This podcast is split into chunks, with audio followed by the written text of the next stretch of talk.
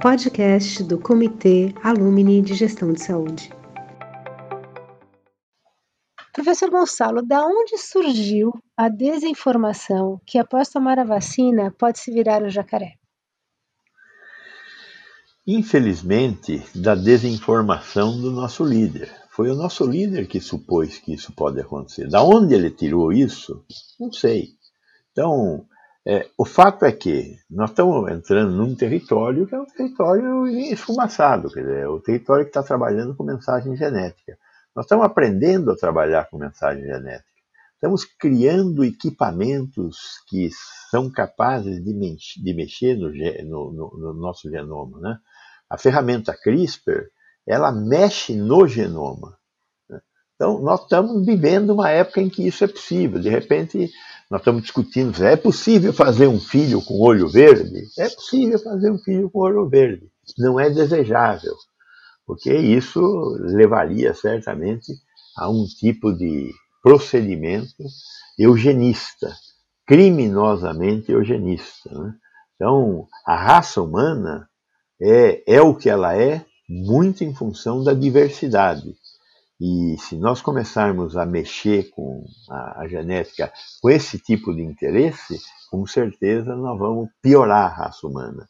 Por outro lado, é, doenças que nós poderemos controlar com manipulação genética, essa, essa, o RNA mensageiro, que está sendo usado para fazer vacina hoje, é, todos os estudos estavam centralizados para usar RNA mensageiro para tratamento de câncer com certeza é fazendo alterações genéticas em células que se deterioraram. O que, é o câncer?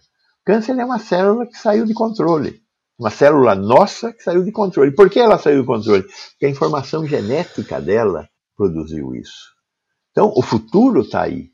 Então, acho que parte da desinformação vem daí e das pessoas não entenderem direito como é que essa coisa da genética funciona. A genética é o futuro. É, é, é, é, tudo de bom que nós vamos querer fazer. E com certeza não nos transformará em jacarés. Professor, a sequência de vacinação, ela começou com aqueles profissionais que estão na linha de frente contra o Covid-19, contra a Covid-19, e depois ela seguiu uma linha decrescente. Né? É, isso continua assim daqui para frente? Como é que vai ter alguma alteração? O que, que isso deslumbra com relação a isso? Aí temos duas, duas, duas ordens de consideração. Uma ordem de consideração é sobre a ordem de vacinação. Quem deve receber a vacina primeiro? O critério deveria ser risco. Qual é o risco de morrer? Meu risco de morrer é maior. Você toma vacina. Uhum. Por que o profissional de saúde? Porque ele está diretamente exposto ao vírus, ele trabalha num ambiente cheio de vírus. Então, está resolvido. Agora, quem vem em seguida? Ah, os velhos. Por que os velhos? Porque os velhos têm mais chance de morrer. Aonde? Ah, na Europa. Na Europa, os velhos têm mais chance de morrer. Porque a Europa é civilizada. Né? Na Europa existe menos gente carente se expondo para buscar comida. No hemisfério sul, tem um monte de gente que sai na rua para buscar comida. Por isso, morre três vezes mais negros do que brancos aqui no Brasil. Por isso, as classes sociais menos favorecidas, do ponto de vista de dinheiro, é, morrem quatro a cinco vezes mais do que classe média e alta. Então, esta regra europeia não é boa para o Brasil. Qual deveria ser a regra do Brasil? Quem ganha Bolsa Família recebe a vacina antes. Porque quem não ganha Bolsa Família fica em casa quietinho em home office. Então, quem deveria ser, depois do profissional de saúde, o segundo a ser vacinado? Quem tem que trabalhar o motorista de ônibus, o cara do supermercado, o cara da padaria. Eu conheço uns três donos de padaria aqui em volta da, da minha casa que morreram. Porque ele está lá no caixa todo dia. Os velhinhos estão em casa. Eu fui vacinado antes do que o cara da padaria. Só que o cara da padaria morreu. Por quê? Porque ele tem que estar na padaria todo dia. Então, nós fizemos a coisa errada. Por quê? Porque o Ministério da Saúde não pensou nisso. Porque quem pensou no Ministério da Saúde não é epidemiologista. Talvez nem seja médico. Deve ser um militar que pensou nisso. Olhou para a Europa e falou: vamos copiar o melhor modelo do mundo. Só que nós vivemos no pior mundo e não no melhor mundo. Então a ordem de vacinação nossa está errada. Eu não sei se o que eu estou dizendo para você é a ordem certa. Eu estou dizendo para você que eu, como sanitarista, acho que está diferente, que deveria ser diferente.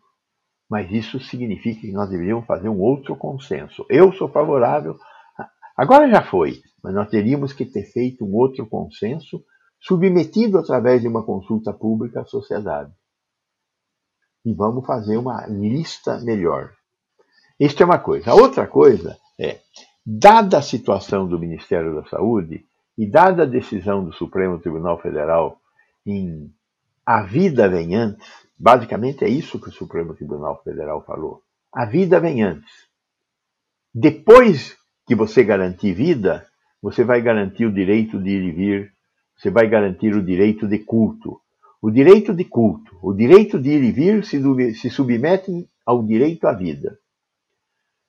Como o governo federal não aceita isso, o Supremo deu liberdade para estados e municípios fazerem a, as suas regras. E aí deu liberdade também para os estados e municípios mudarem a ordem de vacinação. E aí está um pouco uma bagunça no Brasil inteiro em relação a isso. Isto é ruim, né? O SUS é um, deveria ser uma coisa mais total. Né? É, não, não tem cabimento ter diferença entre uma cidade que está do lado da outra, está vacinando 50 anos, está vacinando 60 anos. Está gerando hoje um turismo vacinal. O que o turismo vacinal certamente vai desorganizar as cidades e a capacidade de vacinação que as cidades estão tendo. É a cidade que vacina, não é o Estado. O, o, o, o, munícipe é que vai buscar a vacina. Então, por isso, está é, tá dando um pouco de confusão. Um pouco não, está dando uma boa confusão aí na periferia. Né? E, professor, o senhor é favorável à, à compra de vacina pelas empresas para que os seus eu, funcionários sejam vacinados? Qual é a sua opinião sobre isso? Não sei se é favorável ou contra aqui, mas o que você pensa sobre isso? Primeiro, eu ah, admiro as pessoas que querem resolver problemas. Nós temos um problema. Esse problema chama-se é, falta de governo. Devido à falta de governo, falta vacina. Bom, então, não tem governo e falta vacina, como é que resolve isso? comprando vacina. Então, o, o, esses empresários estão pensando nisso. Vou comprar vacina. Eu, eu, eu, eu acho correta a posição desses, desses, desses é, empresários. Agora, eu não concordo é com a forma de utilização disso. De novo, é, quem deve tomar vacina que não existe em volume suficiente? Então, Vamos deixar claro isso. Uma coisa é clínica de vacinação em tempos normais. Tranquilo. Eu regulamentei isso quando eu estava na Anvisa. Agora, outra coisa é falta vacina. Quem deve tomar vacina? Quem tem mais risco. Ah, mas eu tenho mais dinheiro, mas não tenho mais risco. Eu posso tomar vacina antes porque eu tenho mais dinheiro e a vacina se consegue com dinheiro? Pessoalmente, eu acho isso imoral. Mas nós vivemos num país pouquíssimo civilizado, onde a imoralidade é uma coisa razoavelmente aceita. Eu prefiro que não seja assim. Eu não acho que a imoralidade deve ser razoavelmente aceita.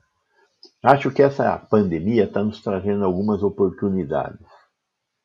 E uma dessas oportunidades é não concordar com coisas erradas. Pois bem, qual é a coisa certa? Quem tem mais risco, risco toma vacina antes. Então, se você quiser corrigir os erros do governo federal, compre vacina para a sociedade brasileira tomar, de acordo com o critério de risco. Obrigada. Quando que a população brasileira estará totalmente vacinada e quando a população mundial estará totalmente vacinada? Quais são as projeções? A população brasileira estará totalmente vacinada. Na melhor das hipóteses, a primeira, primeira leva, acima de 18 anos, é, na melhor das hipóteses, em novembro, na pior das hipóteses, em fevereiro de 2022. Aí, vamos vacinar a população com menos de 18 anos. A população com menos de 18 anos, que são 60 milhões de habitantes, em dois meses a gente vacina. Então, se, a, se terminar a vacinação em fevereiro dos mais de 18, em março, abril, nós estaremos com toda a população brasileira vacinada, com certeza. Por mais incompetente que esse governo seja, nós vamos ter a população vacinada até aí, graças ao Butantan, graças à Fundação Oswaldo Cruz. O mundo é uma conversa mais complicada. É, eu acho que vai demorar um pouco mais para a gente ter uma capacidade de produção do, do volume de vacinas que nós precisamos produzir. Eu estimo que hoje o mundo esteja com uma capacidade de produzir todas as grandes fábricas em plena atividade é, algo em torno de 3 bilhões de doses ano, neste momento. 3 bilhões de doses ano vacina, com duas doses, 1 bilhão e meio de pessoas. Nós temos 7 bilhões de pessoas para vacinar. A capacidade produtiva está aumentando. E está caindo a ficha da possibilidade de fazer acordos tecnológicos, onde você produz o IFA e distribui o IFA para ser invasado em outras fábricas, porque a capacidade de invase é limitada. Então, você tem capacidade de invase em fábricas que não estão fabricando IFA. Então, você pode utilizar essa capacidade de invase. Você produz mais IFA e distribui para o invase. E tem essa discussão sobre o licenciamento compulsório de patentes. É, as grandes multinacionais, Suíça e Alemanha, já se colocaram contra o licenciamento compulsório de patentes, pela importância que a propriedade intelectual de ideias tem para essas grandes empresas. E eu reconheço que uh, o respeito à propriedade intelectual de ideias é um motor da sociedade na produção de inovações. Mas eu reconheço também que nós estamos vivendo um momento de excepcionalidade. O mundo não voltará a ser uma coisa mais normal. Espero que nunca volte a ser o que era. Mas que tenha, uma, que tenha um novo normal, eu espero que nós venhamos a ter um novo normal. E que esse novo normal é, ele dependerá de ter 100% da população vacinada, porque enquanto o vírus estiver circulando, nós temos variantes. Enquanto tiver variantes, existe risco para todo mundo. Que hoje, em 24 horas, você pega um avião e você dá a volta ao mundo. Então, em qualquer lugar a gente chega rapidamente. Então, não dá para ter confiança em fechar fronteiras para um país qualquer, pequeno que seja, que tenha o vírus circulando. Acho que essa inteligência o Biden teve. Que o Biden viu? O Biden não viu a possibilidade de você estar tá perdendo dinheiro com o licenciamento compulsório de patentes ou está desestimulando a produção de novas ideias. O que ele viu foi um novo normal, que só será alcançado se toda a população da Terra estiver vacinada. E para toda a população da Terra ser vacinada, nós precisamos aumentar brutalmente a capacidade de produção de vacina. Como é que nós vamos fazer isso? Ou a Big Pharma vem aqui e fala, em seis meses eu garanto que 100% da população vai estar vacinada, só precisa que tenha dinheiro para isso, porque eu acho que não falta dinheiro para isso. Falta produção de vacina. Vacina não é uma coisa tão cara. Mas a Big Pharma tem que dar resposta, ou os governos têm que dar resposta através da OMC. É muito complexa a resposta, porque a OMC toma decisões por consenso, e porque nós vamos ter que preparar fábricas que hoje não estão preparadas para produzir um negócio tão complicado de fazer como vacina. Mas o homem é capaz de ter arte suficiente para fazer isso. Então, seja através de governos, seja através da Big Pharma, nós temos que encontrar uma solução para o novo mundo.